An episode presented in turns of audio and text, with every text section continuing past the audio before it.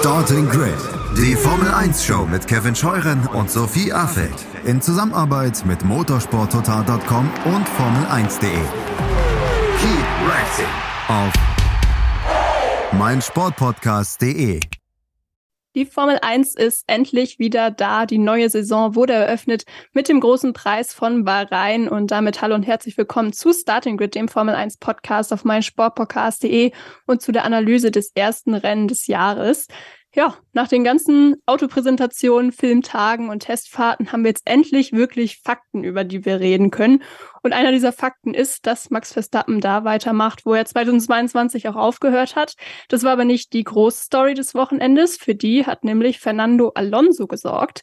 Wir wollen über die großen Gewinner sprechen, genauso aber auch wie über die großen Verlierer. Und das machen wir in unserer Stammbesetzung, was natürlich bedeutet, dass Kevin Scheuren an meiner Seite ist. Hallo Kevin. Hallo Sophie.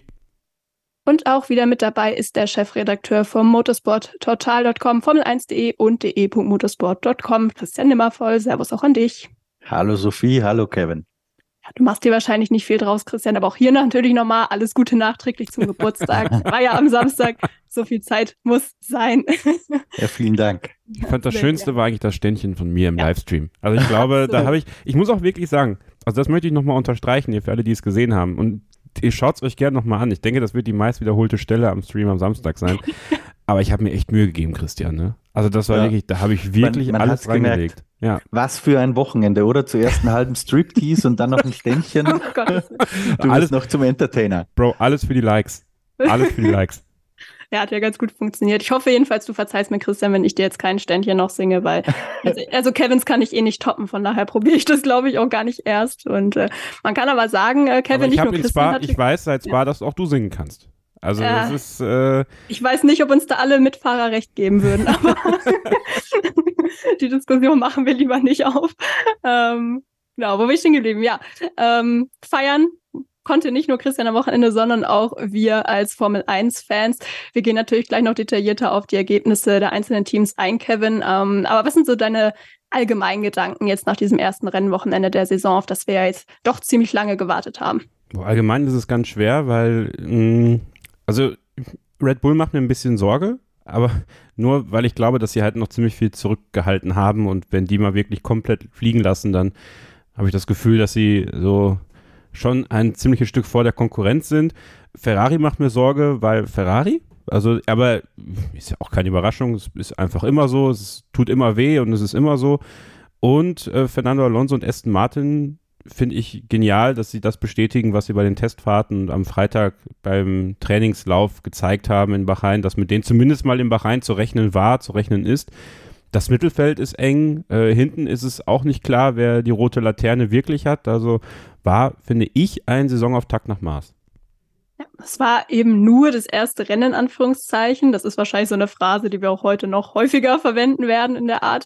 Aber es gibt, finde ich, auch schon ein paar Dinge, die Lust auf mehr machen. Beispielsweise auch, dass wir sieben verschiedene Teams in den Top Ten hatten am Rennsonntag. Auch die Abstände im Qualifying am, am Samstag waren deutlich kleiner, glaube ich, als letztes Jahr. Also es wird da schon so ein bisschen durchgemischt, auch wenn das für die Spitze ähm, jetzt nicht zwingend gilt, muss man natürlich auch dazu sagen. Wir haben es jetzt schon anklingen lassen.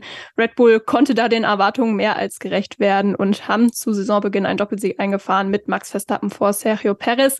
Damit sind sie natürlich auch große Gewinner des Saisonauftakts und trotzdem, Christian, möchte ich mit dem Team starten, das auf Platz drei gelandet ist. Das hat Kevin eben schon erwähnt. Es war Fernando Alonso mit Aston Martin und äh, die Erwartungen, die sind ja schon auch gestiegen nach den Testfahrten. Auch das Team selbst ist gefühlt recht optimistisch ins Wochenende gegangen.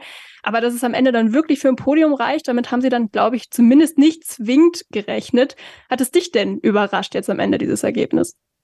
Um ehrlich zu sein, nicht, weil nach den Testfahrten für uns schon relativ klar war, dass die Long Runs, die Alonso gefahren ist, insbesondere einer am, am äh, Samstagabend, am letzten Tag der Testfahrten, das war schon sehr, sehr beeindruckend, was die da gemacht haben, gerade auch was den Umgang mit den Reifen betrifft. Deswegen war ich ehrlich gesagt eher am Samstag überrascht, als Alonso hinter den Ferraris stand im Qualifying. Aber das ist wohl äh, nach wie vor so ein bisschen eine Schwäche des Aston Martin, die konzeptionell einfach drin zu stecken scheint. Wir erinnern uns zurück, äh, Sebastian Vettel hatte ja auch öfter mal Schwierigkeiten im Qualifying überhaupt die erste Hürde zu nehmen oder über die zweite dann noch rauszukommen. Aber im Rennen ging es dann meistens eigentlich ganz gut, nur konnte er das da selten ausfahren. Und ich glaube, dass jetzt auf viel höherem Niveau äh, dieser Trend bei Aston Martin irgendwie immer noch vorhanden ist. Deswegen, wie gesagt, mich eher das Qualifying überrascht. Ich glaube, die Rennpace war nicht überraschend und ich denke auch, dass Aston Martin aktuell tatsächlich die Nummer zwei in der Hackordnung ist vor Ferrari und vor äh, Mercedes, zumindest was die Renndistanz betrifft und zumindest, das müssen wir immer dazu sagen, ich glaube, das ist ganz wichtig, was das Wochenende jetzt in Bahrain betrifft. Denn Bahrain ist natürlich schon speziell mit einem sehr rauen Asphalt, mit dieser Hitze in der Wüste, teilweise auch mit kleinen Sandpartikeln in der Luft, die sich auf die Luftfilter und so weiter auswirken. Also Bahrain ist speziell, Saudi-Arabien ist speziell, äh, die ersten Rennen sind überhaupt speziell. Ich glaube, wir müssen so drei, vier Rennen zumindest abwarten, bis man wirklich die ersten Trends ableiten kann, die dann auch eine Gültigkeit haben. Aber dass Essen einen Riesensprung gemacht hat und zumindest aktuell mal tatsächlich bei den Top-Teams mitmischt, das können wir, glaube ich, schon mal so als Pflock reinsetzen. Das war ja Podium Nummer 99, Kevin, für Fernando Alonso. Und natürlich hat Christian auch recht, wir haben die Performance auf anderen Strecken jetzt noch nicht gesehen.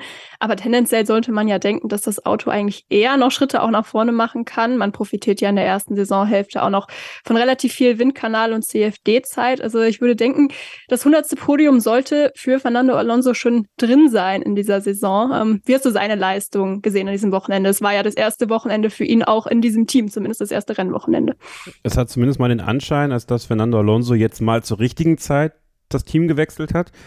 Und auch da ist das erste Rennjahr, wir wissen es, aber ähm, das war nicht immer so, dass Fernando Alonso in seinem allerersten Rennen beim neuen Team dann direkt so performen konnte und dass Aston Martin ihm da dieses Auto hingestellt hat, was natürlich eine Anlehnung an Red Bulls Konzept ist schon, ja, es ist keine Kopie. Also es ist mal nicht so, dass es jetzt so ist wie damals bei Racing Point, dass man den Mercedes aus dem Vorjahr kopiert hat, sondern es ist schon auch ein bisschen was Eigenes noch dabei und dementsprechend sollte man die Leistung jetzt nicht irgendwie dadurch schmälern. Im Gegenteil, wenn man festhält, dass das Konzept funktioniert und dass Aston Martin damit umgehen kann, weil das ist ja nie gesagt, dass es auch funktioniert und dass der Fahrer das auch so umsetzen kann, weil das ist ja dann die individuelle Leistung. Das Auto kann ja nur so gut sein und wenn der Fahrer es dann nicht ins Ergebnis ummünzen kann, dann sieht es halt doof aus und das kann Fernando Alonso halt. Und wenn der sich reinbeißt, und man hat ja auch letzte Woche auf dem YouTube-Kanal von Formel1.de konnte man das ja sehen, dass Andrea Schlager bei Servus TV zu Gast war und darüber erzählt hat, wie wild Fernando trainiert hat im Winter. Also der hat Blut geleckt schon von Anfang an und ich glaube, dass Lawrence Stroll ein sehr guter Verkäufer ist, Verkäufer seines Traums mit Aston Martin. Grand Prix-Sieger einzufahren, Verkäufer seines Traums mit Aston Martin, um die WM mitzufahren. Und vor allem, und das habe ich in meiner kleinen Kaffeepause heute auch äh, auf dem YouTube-Kanal von Formel1.de gesagt, es ist anders als bei Alpine jetzt so, dass es ein klares Ziel gibt. Es ist nicht mehr fünf Jahresplan, 100 Rennenplan, das ist alles so vage und da hat Fernando Alonso, glaube ich, keinen Bock drauf. Jetzt ist da aber jemand, der baut da eine neue Fabrik hin, der hat da wirklich Ambitionen, das wirklich anzugreifen und da ist Fernando Alonso genau der Richtige und seine Leistung hat das wiedergespiegelt. Der ist motiviert, der ist heiß der hat richtig Bock. Und wenn der Aston Martin jetzt auch in Saudi-Arabien und Melbourne in Australien funktionieren sollte, dann ähm, ist das auf jeden Fall mal tatsächlich so, dass das, was ich nicht gedacht habe, was wirklich passiert, Aston Martin in der Lage ist, nicht nur Best of the Rest zu sein, sondern wie Christian das ja auch schon getippt hat in seiner Bold Prediction, vielleicht sogar eines der drei Top-Teams aus dem Bereich von The Best rauszudrücken. Ob das dann Ferrari oder Mercedes ist, das wird man dann beobachten müssen. Aber Alonso hat auf jeden Fall mal ein Ausrufezeichen gesetzt, was die nächsten zwei Wochen definitiv nachhallen wird und wir werden dann sehr, sehr interessiert in Jeddah darauf schauen können, wie gut der Aston Martin auf einer komplett anderen Strecke funktioniert. Und dass Fernando Alonso da funktionieren wird als Fahrer, das glaube ich schon. Ob das Auto ihm da dann auch hold ist, das werden wir sehen.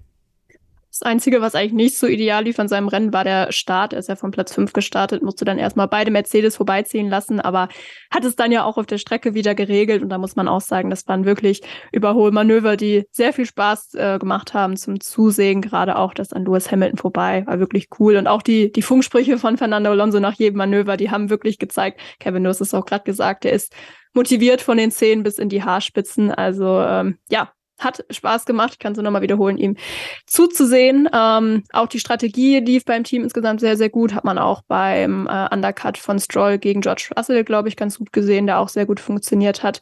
Und äh, ich glaube, der einzige Moment, der so ein bisschen tricky war im Rennen, war in der Tat in der ersten Runde, wo das Team, glaube ich, kurz mal den Atem angehalten hat, als Lance Stroll nämlich Fernando Alonso fast abgeräumt hätte.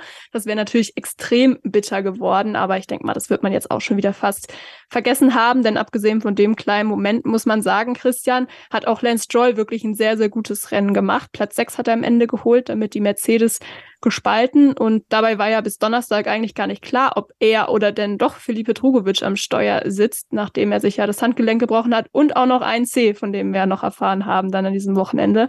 Also ich finde dafür, dass er auch die kompletten Testfahrten verpasst hat, war das doch eine sehr respektable Leistung.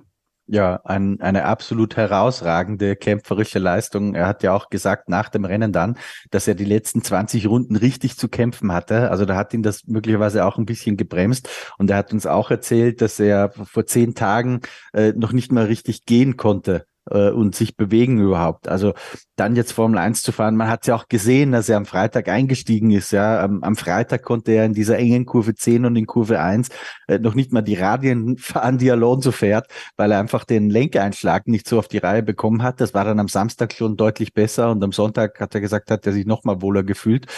Also Hut ab, was das betrifft.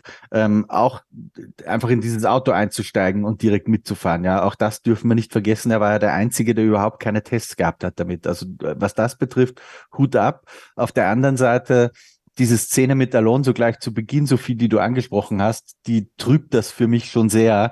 Äh, wir haben da auch in unserer Notenkonferenz, wir vergeben ja immer auf unserem Portal motorsporttotal.com Schulnoten in Anführungsstrichen für die Formel 1 Fahrer am Montag nach jedem Grand Prix. Und was die Redaktions- oder den Redaktionsteil der Note betrifft, diskutieren wir ja auch in der Redaktion bei uns ein bisschen drüber. Und bei Lance Stroll haben wir hitzig drüber diskutiert, ähm, weil ich der Auffassung bin, das geht gar nicht. Ja. Das war pures Glück, dass er Alonso da nicht abgesehen abgesägt hat. Ähm, und das kann gegen einen Teamkollegen einfach nicht riskieren, noch dazu in so einer Ausgangsposition, in der sich Aston Martin gerade befindet. Was ich dann ganz witzig fand, war, diese Szene als Alonso im Podium Room, weil offensichtlich hat man ihm ja nicht gesagt während des Rennens, wer ihm da hinten den Schubs gegeben hat. Das war ja ganz interessant. Alonso hat erstmal gesagt, ich erinnere mich nicht genau äh, an seine Aussage, aber sinngemäß, äh, meine Güte, von hinten fährt mir einer drauf, das kann man doch nicht machen. Ähm, hat aber im Rennen nicht realisiert, wer das war. Und nach dem Rennen auch nicht sofort, sondern erst im Podium Room, als dann auf dieser großen Videoleinwand die Szene nochmal eingespielt wurde, da sagt er noch, ja, ich glaube, es war George. Und dann sieht er sich das an und sieht, es war Lance Stroll. Und dann sagt er so, ah, Lance. Und bleibt aber total cool dabei. Ich bin mir sicher, dass er innerlich gebrodelt hat. Ähm, und ich bin mir auch sicher, dass er das Team intern angesprochen hat. Aber äh, sie haben alle dicht gehalten bei dem Thema, haben das nicht zu einer großen Sache gemacht, weil da wären wir natürlich mit den Headlines auch ganz schnell gewesen. ähm, es ist halt der Sohn vom Chef und da versucht man solche Themen jetzt eher, ich sag mal, unter Kontrolle zu kriegen. Aber ich glaube schon, dass das intern sehr wohl besprochen wurde und bei Alonso für einen ersten Funken Missmut gesorgt hat und passiert es ein zweites Mal, glaube ich auch, dass er vielleicht sich irgendwann nicht mehr auf die Zunge beißen kann, weil wir wissen ja, er trägt auch, äh, gerade wenn ihm was nicht gefällt, das Herz auf der Zunge, Clippy 2 Engine ist das Stichwort. Ähm, also da steckt schon, glaube ich, ein bisschen Zündstoff drin. Ich finde es ja bei Lance Stroll eigentlich auch immer ganz interessant. Der hat ja eigentlich jedes Jahr so ein, zwei, drei wirklich gute Rennen, aber macht es dann doch wieder ein bisschen kaputt durch so blöde Fehler oder ja, fast Fehler, wie jetzt eben auch am Wochenende. Hoffen wir einfach mal, dass er das insgesamt ein bisschen abstellen kann in diesem Jahr und dann auch das Potenzial des Autos eben mehr nutzen kann. Ähm, Kevin, eine Sache noch so zum Thema Aston Martin diesem Wochenende, die ich echt ganz interessant fand. Das war auch schon Thema in unserer Starting Grid Telegram-Gruppe, der ihr natürlich auch sehr gerne beitreten könnt. Ähm, Lance Stroll ist ja so ein Fahrer, der jetzt nicht gerade Sympathieträger schlechthin ist oder war, ähm, weil er eben auch immer dieses Milliardärssohn-Image immer ein bisschen mit sich rumträgt. Und auch Fernando Alonso ist ja jemand, der durchaus die Meinung spaltet mit seinem Auftreten. Ähm, ich hatte jetzt aber schon den Eindruck an diesem Wochenende, dass die beiden Fahrer, aber auch das ganze Team an Sympathien gewonnen hat. Ähm, ich glaube, Manu aus unserer Telegram-Gruppe hat es zusammengefasst mit Erfolg macht sexy. Ähm, stimmst du dazu?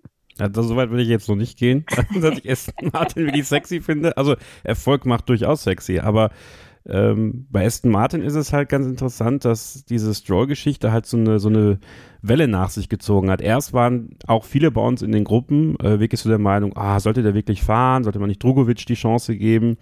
Dann war Freitag, Dann haben das manche noch ein bisschen untermauert und am Samstag drehte sich das langsam, weil Stroll wirklich eine gute Leistung gezeigt hat, prinzipiell am gesamten Samstag. Und dann am Sonntag war es dann tatsächlich so, dass man danach echt fast einhellig gehört hat, boah, Respekt für Stroll. Und es gab dann noch ein Interview von Lawrence bei Sky UK, wo er ja selber eigentlich fast ja gesagt hat und das auch wirklich sehr ehrlich und emotional fand ich zugänglich, dass er selber nicht damit gerechnet hätte, dass sein Sohn das fährt. Also das glaube ich ihm sogar, dass er da saß und Lance ihm gesagt hat im Krankenhaus nach der OP, wir fahren nach Bahrain und dann sagte Lawrence so, ach so echt, ja okay, dann, dann machen wir das wohl. Und also es gab ja immer so ein bisschen so diesen hämischen Kommentar, der Papa drängt ihn da rein und der soll das dann machen. Also klar, der merkt jetzt auch, der hat da ein Auto, ähm, mit dem es Erfolg geben kann, auch für ihn persönlich. Und da möchte er natürlich einerseits seinen Papa stolz machen, aber andererseits auch, glaube ich, sich selber da nichts nachstehen, jetzt mal wirklich zu zeigen, dass er wirklich gut ist und wirklich verdient, in der Formel 1 zu fahren. Und ja, du hast da schon einen Punkt getroffen, dass es dann wirklich so ist, dass Aston Martin, glaube ich, viele Sympathien am Wochenende gewonnen hat. Bei den Hardcore-Fans denke ich definitiv durch Fernando Alonso, weil der natürlich von Haus aus schon viele Sympathien hat und ein bissiger ein kämpferischer, ein positiv kämpferischer Fernando Alonso macht ja auch Spaß. Und Lance Stroll, dass er durchgebissen hat, dass er es gemacht hat, klar, die Situation am Start, das darf so nicht passieren, egal ob mit Handgelenksbruch oder ohne. Aber das ganze Team, auch Lawrence, haben eine gute Figur gemacht, haben sich klug verkauft, gut verkauft, auch auf Social Media. Also Aston Martin ist auf ganzer Linie ähm, der Gewinner des Wochenendes, muss man, muss man wirklich festhalten. Auch wenn Red Bull das Rennen gewonnen hat, ähm, Aston Martin hat vermutlich viel, viel mehr gewonnen als das. Ja, ich glaube auch, dass die Fans auch einfach froh sind, dass man mal jemand anders da vorne sieht in dieser Top-Gruppe, auch wenn sich natürlich erstmal zeigen muss, ob sie das jetzt auch halten können. Es ist eben nur eine Momentaufnahme aktuell, aber die ist eben auch sehr, sehr gut. Ja, ich würde sagen, wir machen hier an dieser Stelle mal eine erste kurze Pause und dann widmen wir uns gleich hier den restlichen Gewinnern des Wochenendes. Bleibt dran bei Starting Grid, dem Formel 1 Podcast auf meinsportpodcast.de. Schatz, ich bin neu verliebt. Was? Da drüben. Das ist er. Aber das ist ein Auto. Ja, eben. Mit ihm habe ich alles richtig gemacht. Wunschauto einfach kaufen, verkaufen oder leasen. Bei Autoscout24. Alles richtig gemacht. Man nimmt sich, was man will. Dann wilde Gerüchte entstanden. Fast nichts davon stimmt. Tatort. Sport. Wenn Sporthelden zu Tätern oder Opfern werden, ermittelt Malte Asmus auf meinsportpodcast.de.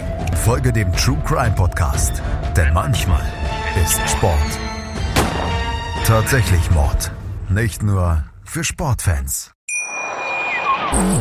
Wir sind zurück hier bei Starting mit dem Formel 1 Podcast auf meinsportpodcast.de mit der Analyse des ersten Saisonrenns in Bahrain. An dieser Stelle werfe ich auch noch mal kurz rein. Wer die ganze Saison auch gemeinsam mit uns über diesen Podcast hinaus verfolgen möchte, der darf gerne mal auf unseren Social Media Kanälen vorbeischauen.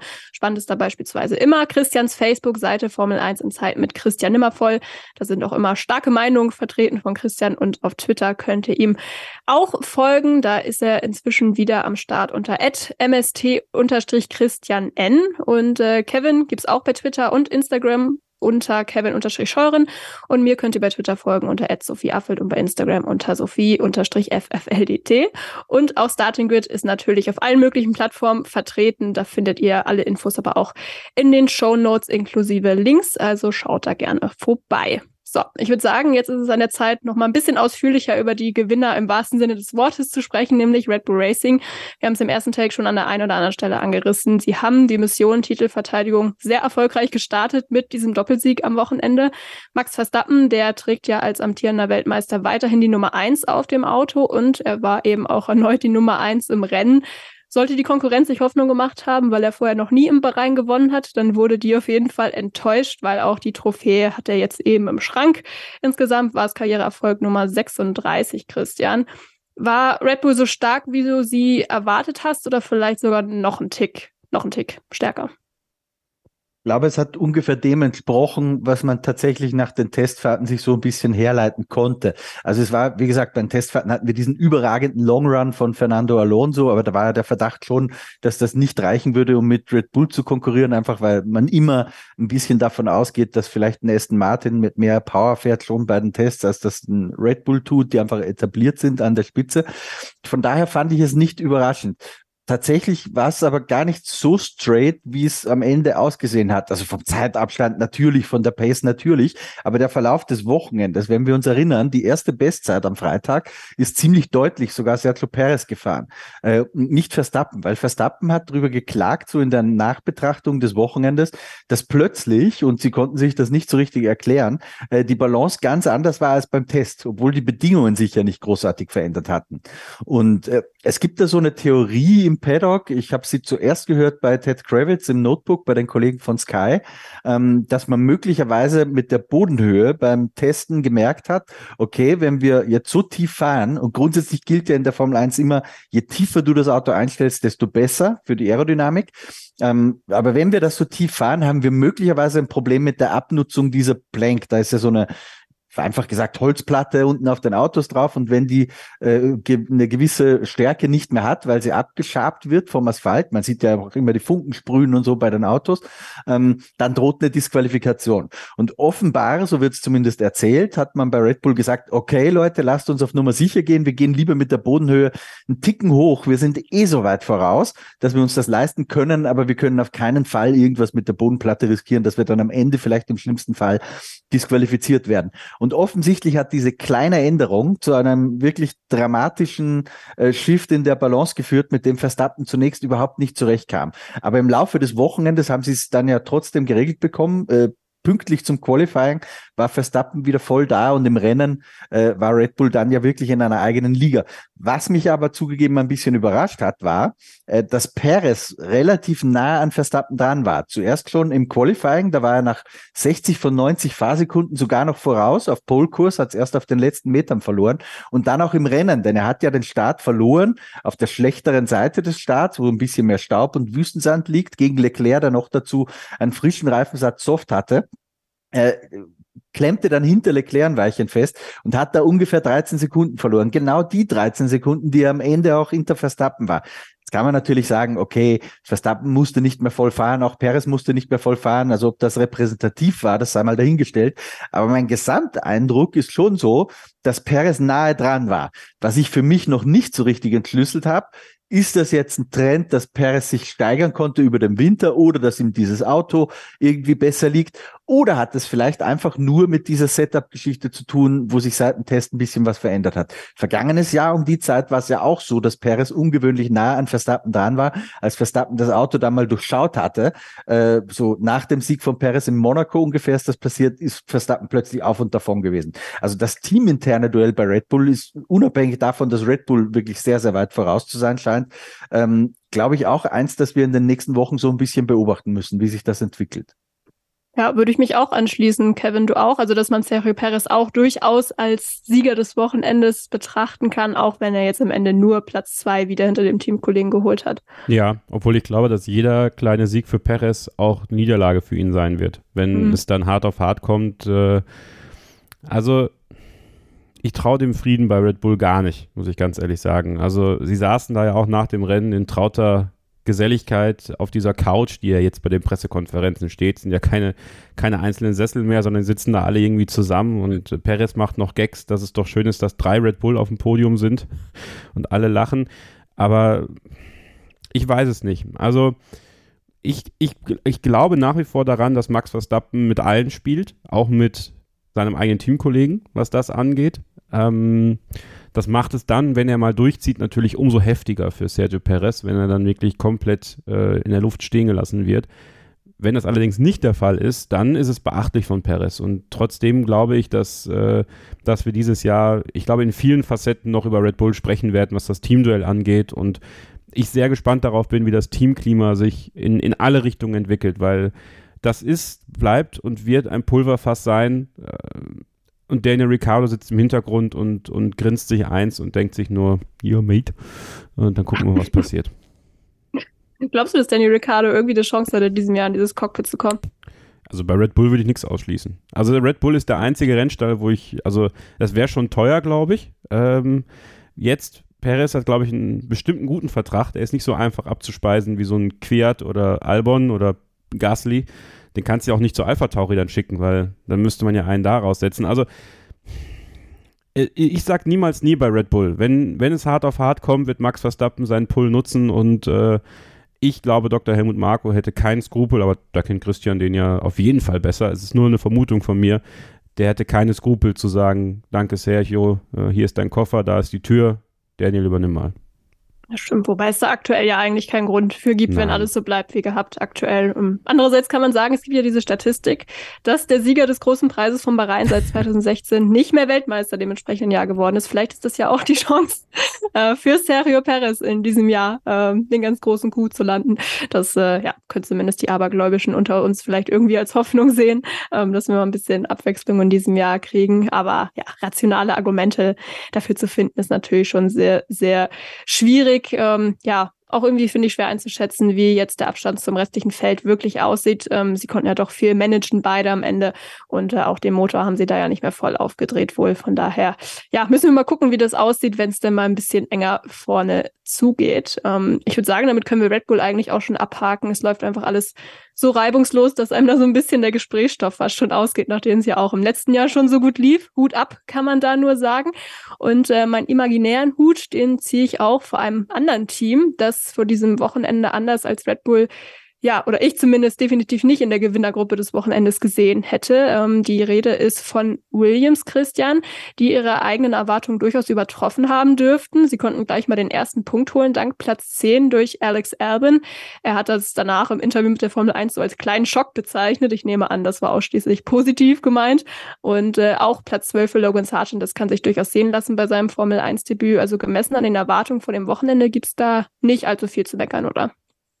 Absolut. Also das war äh, eine richtig starke Performance und vor allem ein starkes Ergebnis, vor allem nachdem Elbron selbst ja, ich glaube, es war am Freitag noch gesagt hat, dass er davon ausgeht, Williams ist letzter in der Hackordnung. Und ich fürchte, um das auch gleich ein bisschen wieder zu relativieren und einzufangen, dass er damit vielleicht gar nicht so Unrecht hatte. Also ich sehe tatsächlich Williams nicht da, wo sie ergebnismäßig performt haben. Ich glaube, die haben einfach ein wirklich operativ brillantes Rennen gezeigt. Äh, auch die Fahrer haben, zumindest äh, bei den hinteren Fahrern ist ja immer schwierig, dass man die genau im, im Blick hat. Aber zumindest was ich gesehen habe, ist denen irgendwie kein gröberer Fehler passiert. Hut ab für Logan Sargent, ja, mit so wenig Vorbereitung, nur drei Testtagen oder drei Testtagen im aktuellen Auto zumindest.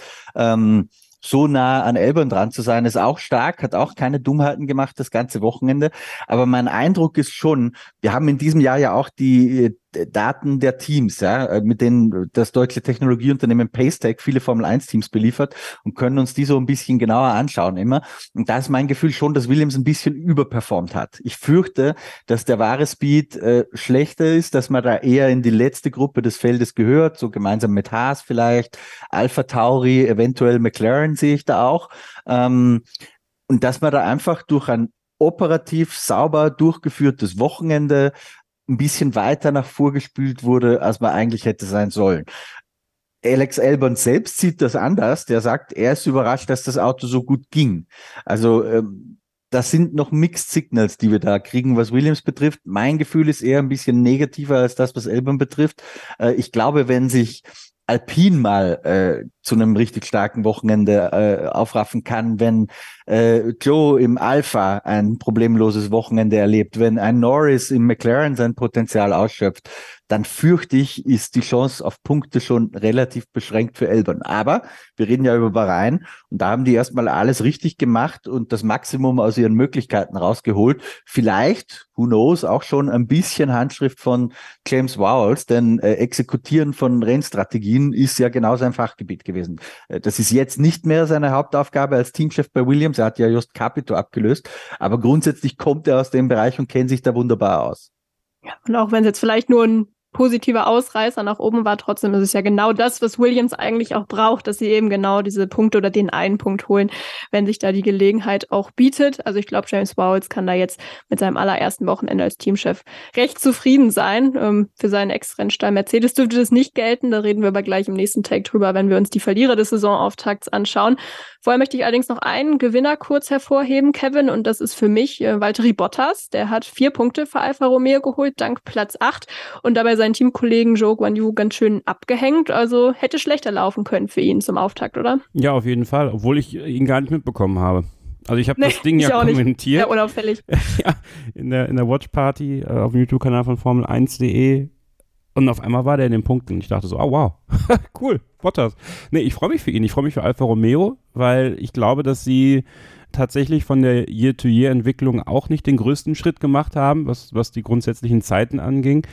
Aber da ist ja jetzt sehr viel Entwicklung im Hintergrund im, im Spiel, ja. Und deswegen ist es ja auch klug, dass man, dass man mit Bottas und Joe einfach weitermacht und denen die Möglichkeit gibt, das Auto auch weiterzuentwickeln. Und das sind wichtige Punkte. Gerade zu Beginn der Saison, da wo noch nicht alle Teams auf einem Level sind, auf dem sie sein könnten, da kann sich ja auch eine, ein gewisser Lauf entwickeln, sage ich mal, auch bei Alfa Romeo. Und ich finde, also ja, Bottas war durchaus ein Gewinner, aber auch Joe war jetzt nicht ein Verlierer des Wochenendes. Also der hat zwar nicht in die Punkte geschafft, war aber in der Qualifikation nicht so weit weg von Bottas und ähm, hat ja auch die schnellste Runde noch eingefahren, hat man ihn noch am Ende eingeholt. Also ist jetzt natürlich nur für die Kosmetik, ja, aber am Ende kann man sagen, okay, Alfa Romeo hat eine schnellste Runde bekommen, ist jetzt auch was. Also von daher, ich glaube insgesamt für Alfa Romeo ein, ein besseres Wochenende, als sie vielleicht selber erwartet haben. Aber auch da müssen wir jetzt natürlich dann schauen, in Saudi-Arabien ist, ist nochmal eine andere Strecke. Der Bottas-Faktor wird für Alfa Romeo aber einer werden über die Saison. Also die Erfahrung, die er hat, die Ruhe, die er ausstrahlt und die Lockerheit, die er auch hat. Also er bleibt dabei. Ich finde, der lebt das Leben gerade und ich freue mich für ihn und hoffe, dass das noch sehr lange da hält für ihn, weil ich glaube, dass er auch perspektivisch sogar noch äh, für Audi ein interessanter Mann sein kann, wenn seine Form und seine Art und Weise zu arbeiten so beibehalten werden kann. Weil das ist durchaus einer, mit dem kannst du auch was vermarkten, sage ich mal. Und der hat auch Spaß daran und mal gucken, wie sich die Saison entwickelt, weil, äh, ich meine, du verfolgst das ja sehr, sehr intensiv, auch für uns im Podcast. Die Formel 2 läuft ja gerade auch. Da hat Theo Pocher ja einen eindrucksvollen Sieg eingefahren am Sonntag. Und ähm, der klopft natürlich mächtig an die Tür. Also für beide bleibt es eine sehr interessante Saison, weil der Franzose ja Mitglied der Sauber Academy ähm, durchaus Ambitionen hat, da einen der beiden zu verdrängen. Deswegen ist jedes Rennen Gold wert für beide Alfa Romeo-Fahrer. Ja, da ist vermutlich Joe dann ein bisschen in der gefährdeteren Position, könnte ich mir vorstellen. Aber müssen natürlich beide liefern und Valtteri Bottas, der hatte schon mal einen ganz guten Start jetzt hingelegt. Es kommen natürlich noch 22 Rennen, aber jeder Punkt kann am Ende natürlich wichtig sein, gerade wenn wir sehen, wie eng es zumindest aktuell gerade im Mittelfeld dann auch zugeht. Ähm, ich glaube, damit haben wir jetzt so die großen positiven Geschichten erstmal abgehandelt. Es konnte aber natürlich nicht für alle wie geschmiert laufen und auch einige große Teams mussten da vermutlich ja, eher unglücklich in den Flieger in Richtung Heimat steigen. Und über die sprechen wir gleich nach einer weiteren kurzen Unterbrechung hier bei Starting Grid, dem Formel 1 Podcast auf meinsportpodcast.de. Schatz, ich bin neu verliebt. Was? Da drüben. Das ist er. Aber das ist ein Auto. Ja, eben. Mit ihm habe ich alles richtig gemacht. Wunschauto einfach kaufen, verkaufen oder leasen. Bei Autoscout24. Alles richtig gemacht. Wir sind zurück bei Starting mit dem Formel 1 Podcast auf meinsportpodcast.de. Mit wir meine ich heute neben meiner Wenigkeit Sophie Affeld auch mein Co-Moderator Kevin Scheuren und Christian Nimmervoll, den Chefredakteur von motorsporttotal.com, formel1.de und de.motorsport.com. Und auch wenn es einigen Ferrari-Fans wehtut und dank Sebastian Vettel wissen wir ja, dass wir alle ein bisschen Ferrari-Fans sind, wir müssen über die Leistung von ihnen am Wochenende sprechen. Ähm, ja, wie bei Red Bull hat eigentlich vieles bei Ferrari in Bahrain an 2022 erinnert, allerdings hier eher im negativen Sinne. Carlos Sainz, der musste sich im Kampf um einen Podestplatz gegen seinen Landsmann Fernando Alonso geschlagen geben und Charles Leclerc hat die Zielflagge nicht mal gesehen. Er ist in Runde 40 ausgeschieden. Vermutet wird da ein Problem mit der Power Unit, ja, was natürlich schlecht wäre, weil man da ja die Zukunft, äh, die Zukunft, die Zuverlässigkeit auch über den Winter eigentlich ausgebessert haben wollte ja, damit wurde leider auch unsere Vorhersage zerstört von letzter Woche, Kevin, was die Top 3 im Rennen angeht. Ansonsten waren wir da eigentlich ganz gut dabei. Also auch für uns schlechte Nachrichten in dem Moment. Wir haben ja Charles Leclerc auf 3 getippt und auch Charles Leclerc, der konnte verständlicherweise dem Wochenende in den anschließenden Interviews nicht wirklich viel Positives abgewinnen. Wie geht es dir da, Kevin, jetzt wo du eine Nacht drüber geschlafen hast? Also erstmal möchte ich äh, dir gratulieren, Sophie. Ich mache jetzt auch Punkteauswertung für unser Tippspiel, ja? Ja, bitte. Äh, fünf Punkte für dich, damit bist du Siegerin äh, letzte Woche. Ja. Vier Punkte für mich und 3,5 für Christian, weil ich mache jetzt einen halben Punkt, wenn zum Beispiel das Podium, wenn er eine Position falsch war. Er hat ja Alonso immer noch Platz zwei getippt. Und äh, Verstappen haben wir alle als Sieger getippt. Aber äh, deswegen Gratulation an dich, Sophie, für diesen ersten Sieg hier bei uns im Tippspiel, im internen Tippspiel sozusagen. Wie geht's mir? Ähm, ja, ich glaube, man hat es mir gestern in der Watch Party angemerkt, ähm, dass mich das sehr geärgert hat, was da passiert ist, weil vor dem Rennen kommt da raus, dass man jetzt schon Motorenteile wechseln muss. Ähm, dann bleibt Leclerc stehen. Sainz hat nicht die Pace, die er haben müsste, um überhaupt mal vorne anzugreifen, sondern muss sich eher, nachdem Alonso an ihm vorbei war, gegen Hamilton irgendwie verteidigen. Das, das Problem ist, es scheint bei Ferrari so zu sein, dass entweder nur eine Sache funktioniert oder die andere. Weil Boxenstops waren mega. Ja, also da hat alles funktioniert. Die Strategie war auch vollkommen in Ordnung grundsätzlich. Aber das Auto hat es einfach nicht gebracht. Also das Ding ist, dass jetzt in Saudi-Arabien direkt die nächste Strecke kommt, die halt schon wichtig ist, weil da ist viel Highspeed, da schnelle Kurven. Ähm, müsste schon ein Stück weit nach vorne gehen für Ferrari, aber für Leclerc tat es mir unheimlich leid, weil er hat eigentlich alles richtig gemacht. Er hat ein super Wochenende hingelegt, war definitiv äh, im Qualifying der beste Mann nach den Red Bulls und hat einen tollen Start gehabt, wäre ja fast an Perez vorbeigekommen. Und dann hinten raus geht ihm das Auto kaputt und er, dieses Bild, er steht dann halt da mit seiner Flasche Wasser und guckt bedröppelt durch die Gegend, ja. Und wenn das jetzt schon der Indikator für das ist, was so passieren kann, dann boah, das tut dann schon weh. Und ähm, ja, ich weiß es nicht. Also ich bin noch nicht ganz, ganz schlüssig, wie es mir damit geht, weil, weil ich einfach äh, da doch sehr emotional reagiert habe und ähm, einfach hoffe, dass Ferrari dann im nächsten Rennen wieder den Schritt machen kann nach vorne, weil ich glaube, dass Ferrari auf kurz oder lang der einzige äh, wirklich wirkliche Gegner von Red Bull sein könnte, außer bei Mercedes fruchtet, ähm, da sprechen wir sicherlich auch noch drüber, irgendwann diese Saison, ähm, das, das Update der Seitenkästen und das neue Konzept, falls es denn wirklich kommt, äh, ja, aber das sind jetzt schon mal wichtige Punkte, die du verlierst. Aber das haben wir bei Verstappen letztes Jahr auch gesagt. Ja, also der ist mehrfach ausgeschieden zu Beginn der Saison. Da haben wir Leclerc schon zum Weltmeister gemacht teilweise. Ähm, vielleicht ist es ja ist es ja das gute Omen für Ferrari, dass eben der Sieger vom Bahrain seit 2016 nicht mehr Weltmeister wurde. Dass Leclerc dann gar nicht so traurig sein muss und Sainz hat ja auch dann doch noch wichtige Punkte gesammelt. Aber schön war es nicht, es äh, tat schon weh. Ja, so richtig viel Positives konnte man irgendwie wirklich nicht rausziehen. Ja, man hat den DRL Fastest Pit Stop Award gewonnen. Du hast es schon gesagt, dass die Boxenstops gut liefen, aber ich bin mir sicher, dass man da lieber eine andere Trophäe mit nach Hause genommen hätte. Ähm, ja, im Qualifying sah es auch noch ganz gut aus, aber das war ja auch in der Tendenz so zu erwarten. Ähm, das Problem ist weiterhin das Rennen, Christian, und die Zuverlässigkeit ist da ja auch nicht das einzige Problem. Stichwort Reifenabnutzung, das war auch letztes Jahr schon problematisch. Was würde dir da jetzt an Ferrari-Stelle mehr Sorgen bereiten mit Blick auf die kommenden Wochen? Die Zuverlässigkeit oder eben genau diese Reifenprobleme, die man jetzt wieder hatte? Tendenziell eher, glaube ich, die Reifenprobleme, weil bei Zuverlässigkeitsdingen ist es ja so, wenn du mal verstanden hast, welches Teil den Geist aufgegeben hat oder wo der Defekt begraben lag, dann ist es in der Regel ja auch sehr schnell gelöst. Den Reifenverschleiß äh, kriegst du halt aber normalerweise nicht über Nacht irgendwie geritzt, dass du sagst, das kriegen wir hin.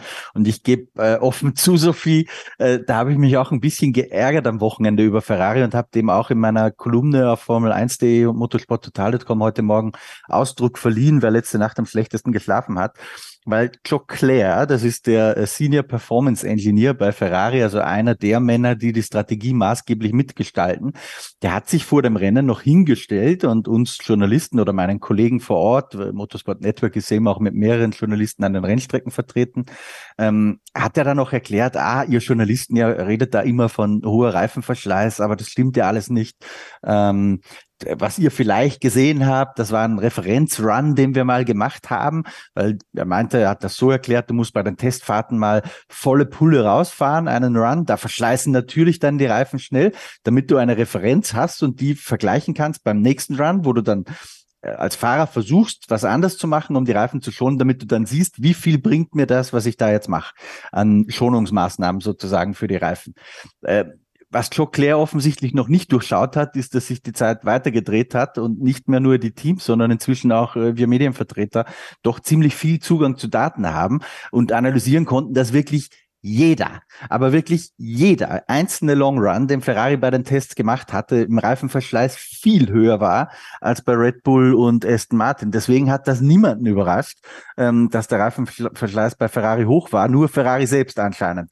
Ähm, ich glaube, in der Realität wussten die natürlich auch selbst, dass sie da ein Problem haben. Aber, und da komme ich jetzt zu meinem eigentlichen Punkt, was glaube ich so ein bisschen ein Problem ist bei Ferrari, und das ist etwas, was Fred Vasseur äh, weil der ist ja gerade erst frisch reingekommen, aber ich glaube, das ist etwas, was er schnell in den Griff kriegen muss. Das ist dieses Fingerpointing, auf andere zeigen, dieses Ausreden suchen, nach Erklärungen suchen, weil woher kommt das denn, dass man das noch gesagt hat? Ich glaube, es kommt daher, dass Ferrari vergangenes Jahr genau dafür sehr kritisiert wurde, dass man eben diesen Reifenverschleiß hatte. Dann hat man der Presse erzählt über den Winter. Die italienische Presse ist ja sehr speziell, was das betrifft. Ähm, Leute, wir haben uns um dieses Thema gekümmert, wir haben es hinbekommen. Und jetzt müsste man sich also eingestehen, wir haben es also doch nicht hinbekommen. Ähm, und dieses Ausreden suchen ist, glaube ich, etwas, was sehr kontraproduktiv ist, aber irgendwie in der Ferrari-DNA wohl noch Fragezeichen drinsteckt. Ähm, und das muss was sehr ausmisten, denn damit werden sie nicht weiterkommen. Weiterkommen tun sie, wenn sie sagen, Leute, stimmt, ihr hattet recht. Ähm, es ist so, wir haben ein Problem mit dem Reifenverschleiß. Wir schauen uns das jetzt genau an. Ähm, wir müssen da alles reinstecken, so wie, so habe ich es auch in meiner Kolumne geschrieben, Toto Wolf das handeln würde. Jetzt kann man natürlich sagen, okay, Mercedes ist gerade auch nicht das erfolgreichste Team, aber zumindest heben die die Hand und sagen, wir haben ein Problem und wir haben Fehler gemacht. Das sehe ich bei Ferrari in der gleichen Form nicht und ich glaube, das ist ein kulturelles Problem, an dem sie arbeiten müssen. Ja, das ist ja durchaus auch was, wo Mattia Binotto im letzten Jahr viel für kritisiert wurde, weil er das eben auch in der Öffentlichkeit immer sehr schön geredet hat und die Fehler nicht eingestanden hat gegenüber den Medien. Muss man mal gucken, wie sich das mit äh, Fred Vasseur als neuem Mann an der Spitze dann entwickelt. Also ja, ich glaube, Ferrari als Team kann man insgesamt schon als Verlierer des Wochenendes bezeichnen.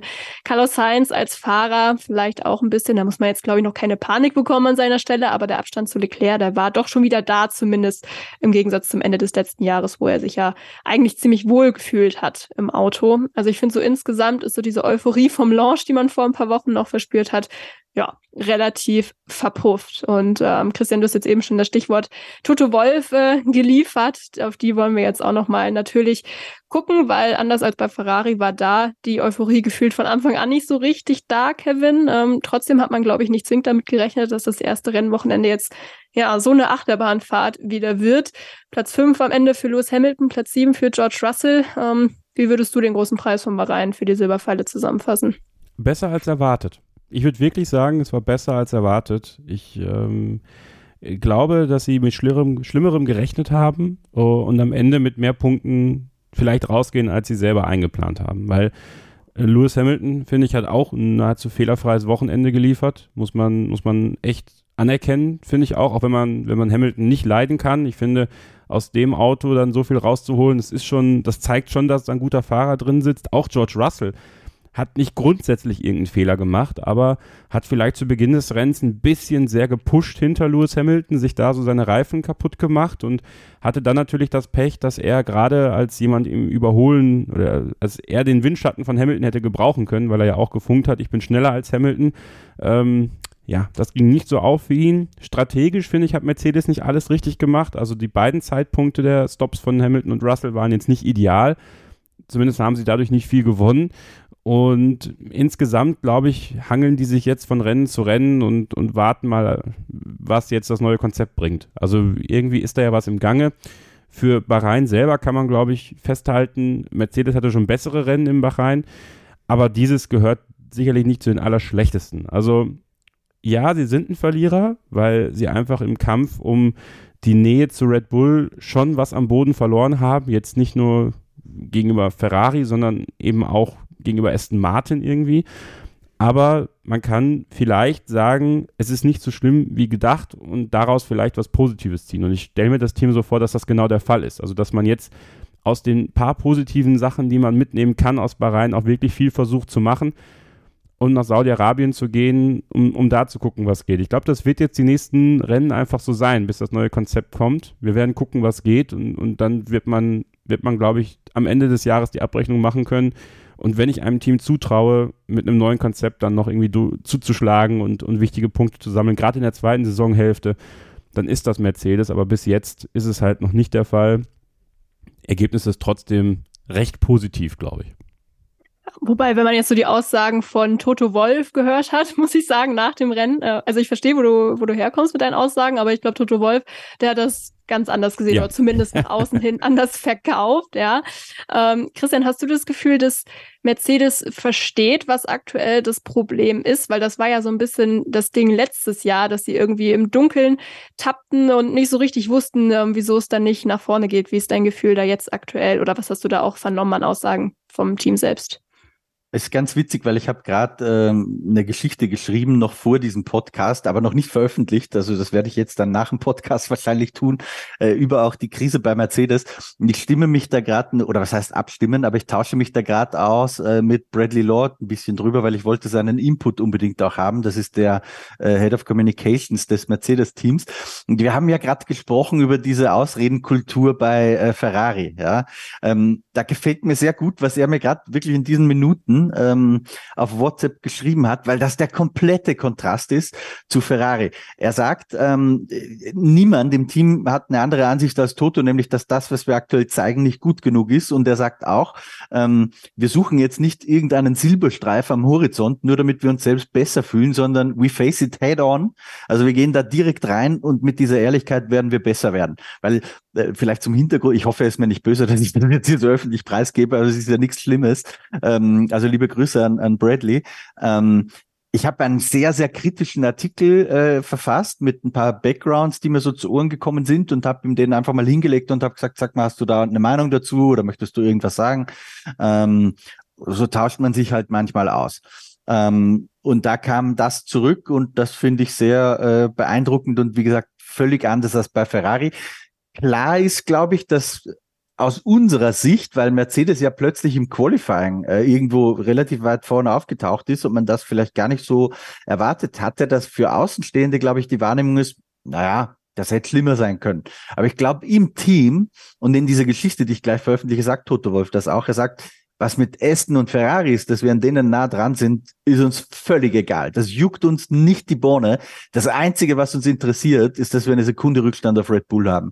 Und das ist viel zu viel und das wissen sie. Und ähm, da ist es schon, also diese WM ist noch lange nicht vorbei. Ja, den gleichen Fehler wie letztes Jahr machen wir dieses Jahr sicher nicht mehr.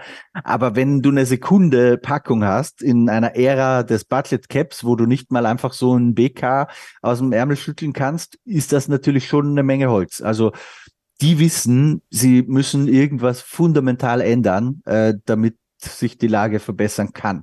Und verbessern aus Mercedes-Sicht, und da bewege ich mich jetzt eher in Teamwording als in meinem eigenen, ist halt nicht äh, vielleicht Dritter zu werden, und indem man äh, Aston Martin überholt und Ferrari überholt und dann steht halt Lewis Hamilton statt Fernando Alonso auf dem Podium, sondern die wollen gewinnen und die wollen Weltmeister werden. Und davon sind sie Stand bei Rhein sehr weit entfernt.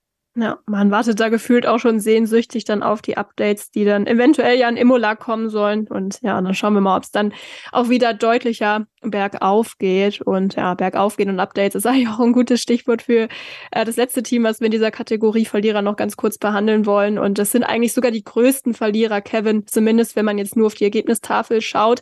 Ähm, von McLaren ist nämlich die Rede. Da sieht man ein DNF auf, auf dem Ergebnisblatt neben dem Namen von Oscar Piastri. Der hatte ein elektronisches Problem und Lando Norris, der steht auf dem letzten gewerteten Platz mit zwei Runden Rückstand.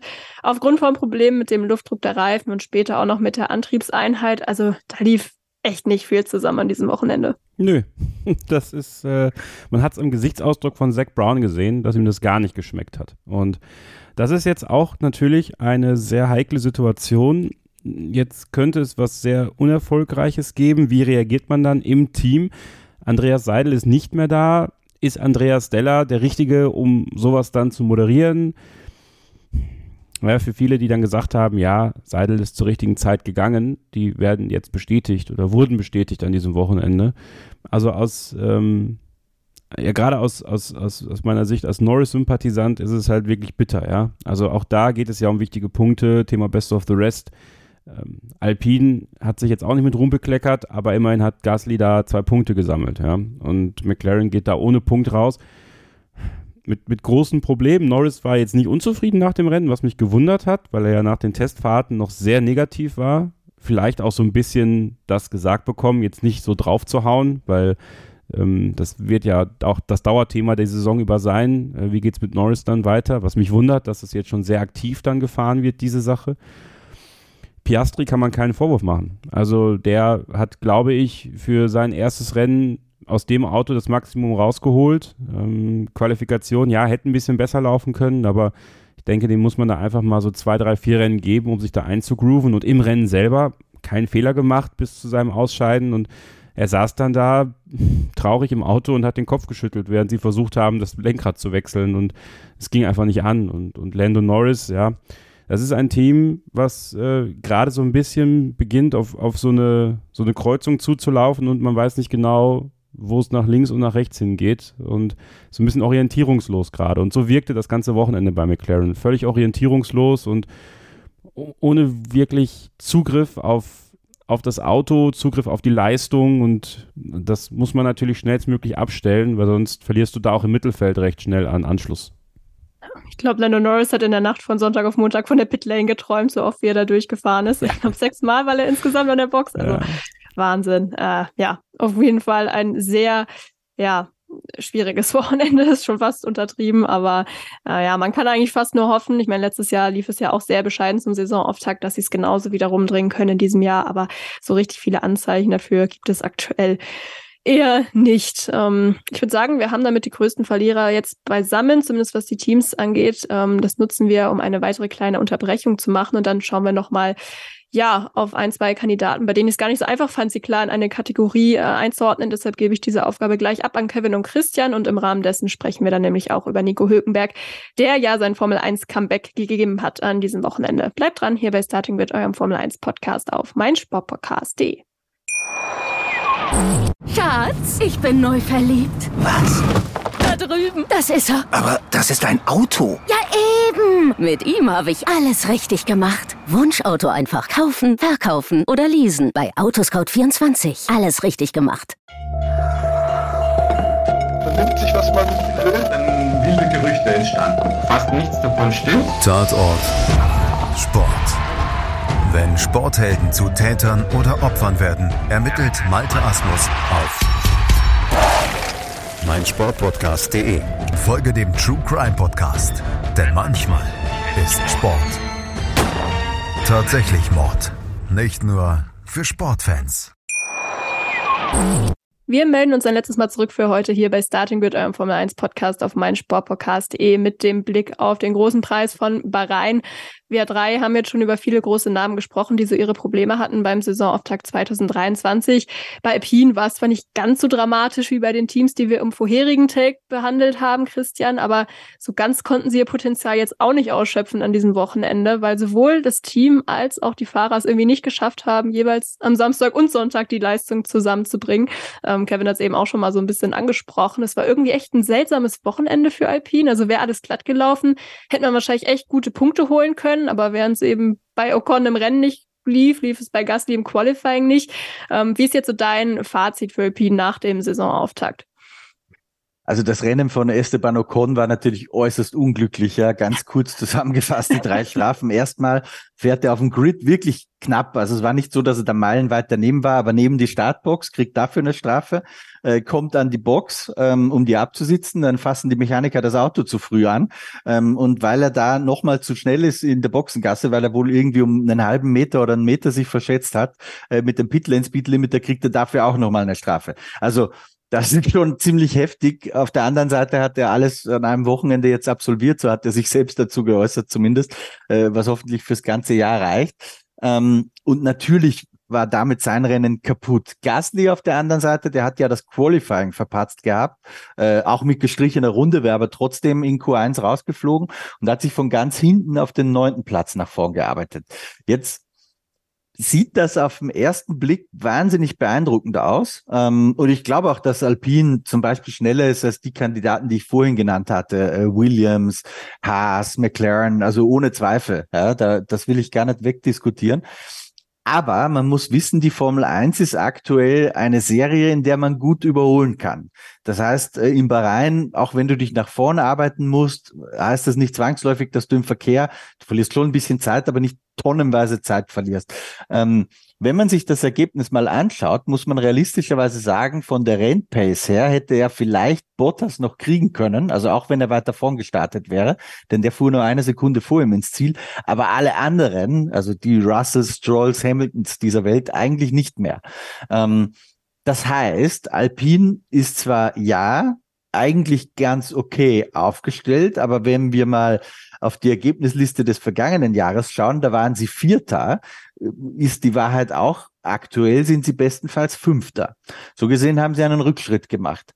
Ähm, und ich fürchte, ähm, dass auch die Fahrer nicht die gleiche Qualität haben eines Fernando Alonso, um das vielleicht am Auto kaschieren zu können.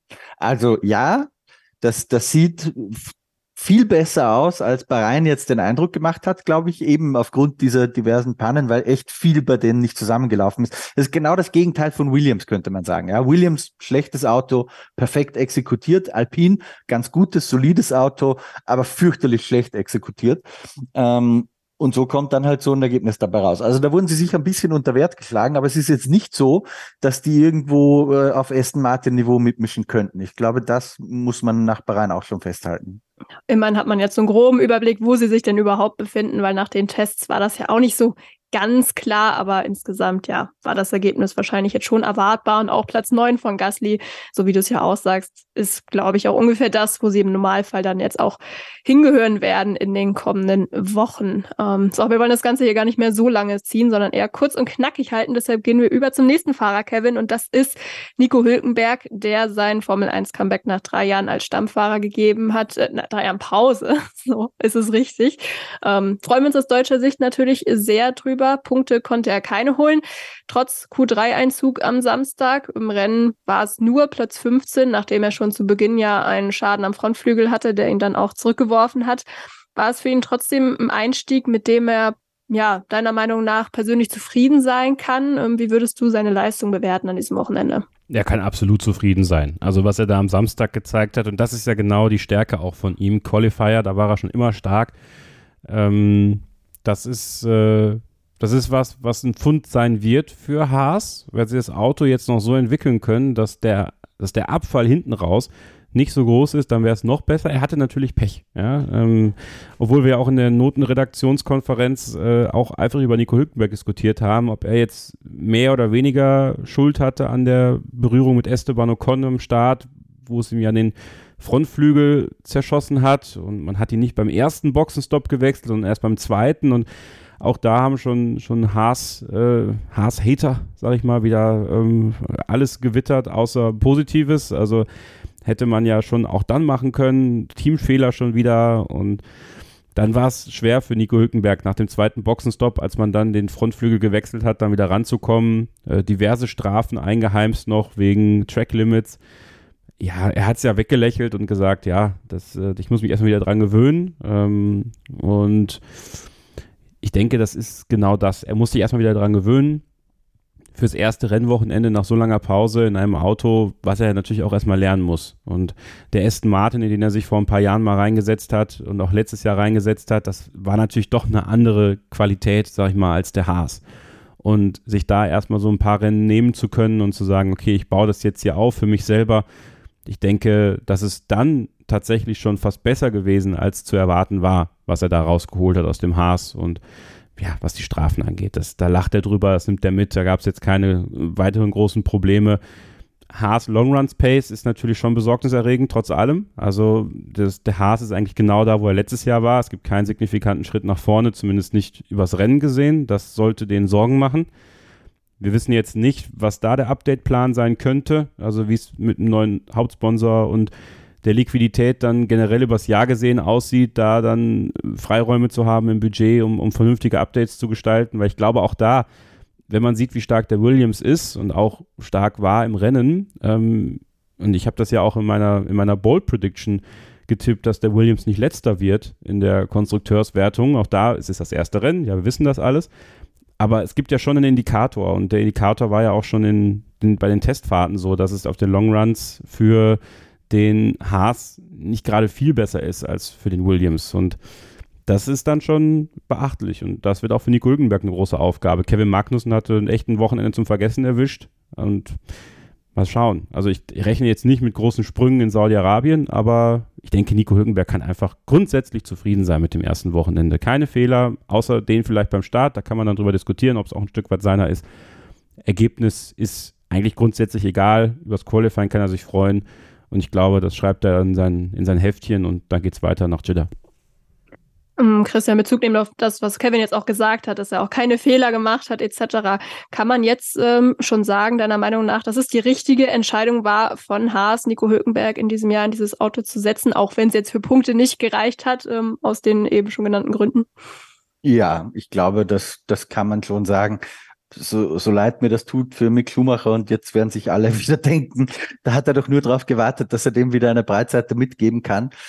Aber man muss halt schon die Realität relativ nüchtern festhalten, während Mick, obwohl er das Team schon kannte, ein Jahr gefahren ist. Letztes Jahr äh, kam Magnussen da völlig frisch und unvorbereitet rein und hat Mick eigentlich sofort erstmal geschlagen. Es wurde dann im Saisonverlauf besser, aber hat ihn äh, im, im Großen und Ganzen geschlagen.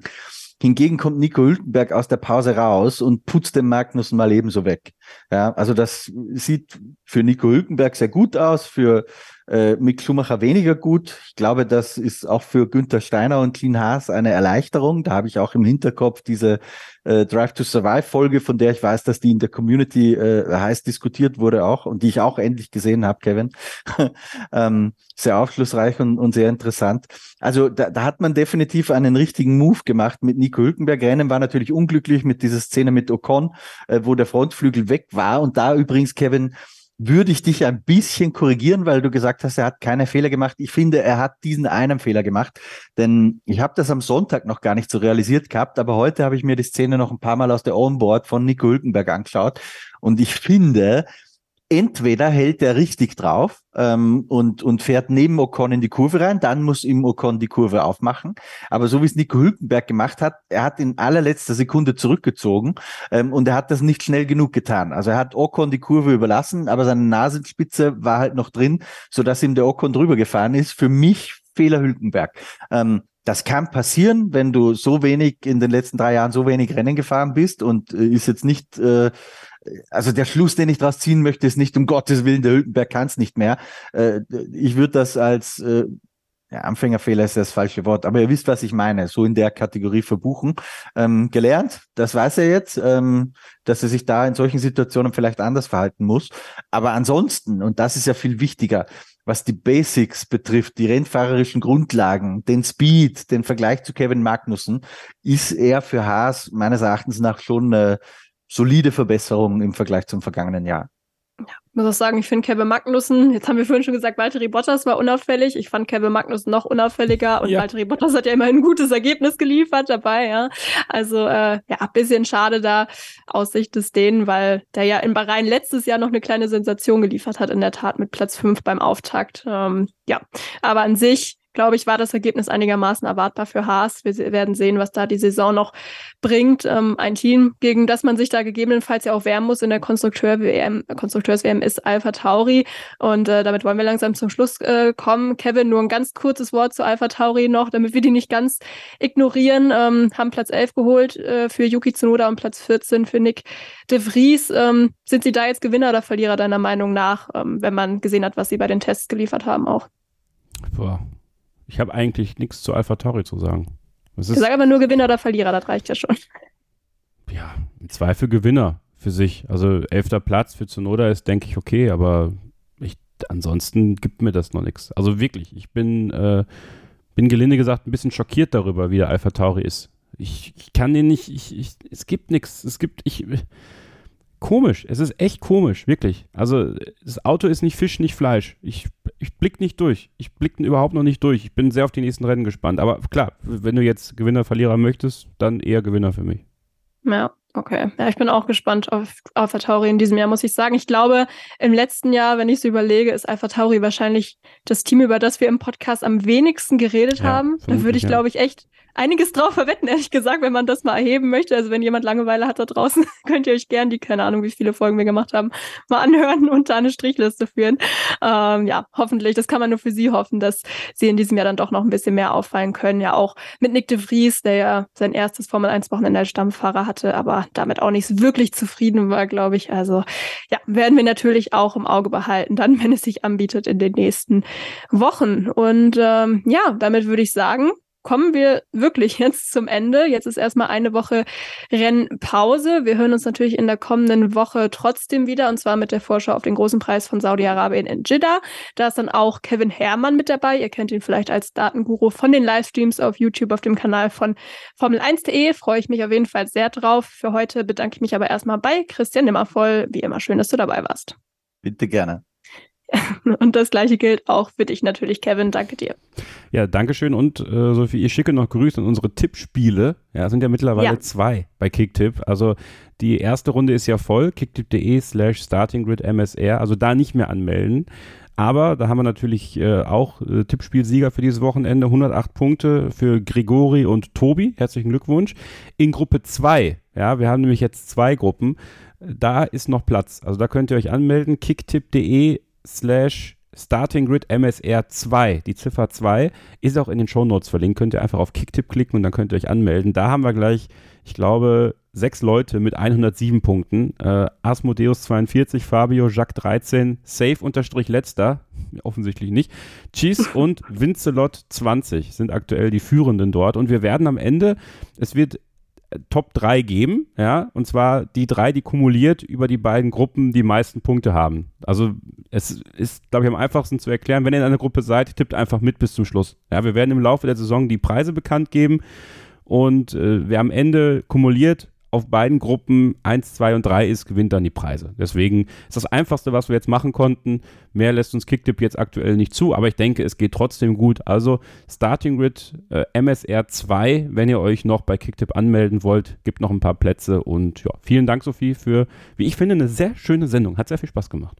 Ja, danke. Mir auch. Ähm, auch guter Hinweis nochmal mit dem, mit dem Kick-Tipp-Tippspiel. Ähm, Kick, heißt es Kick-Tipp? Nein. Ja, doch, es heißt Kicktip. Kicktip-Tippspiel. Ja, okay.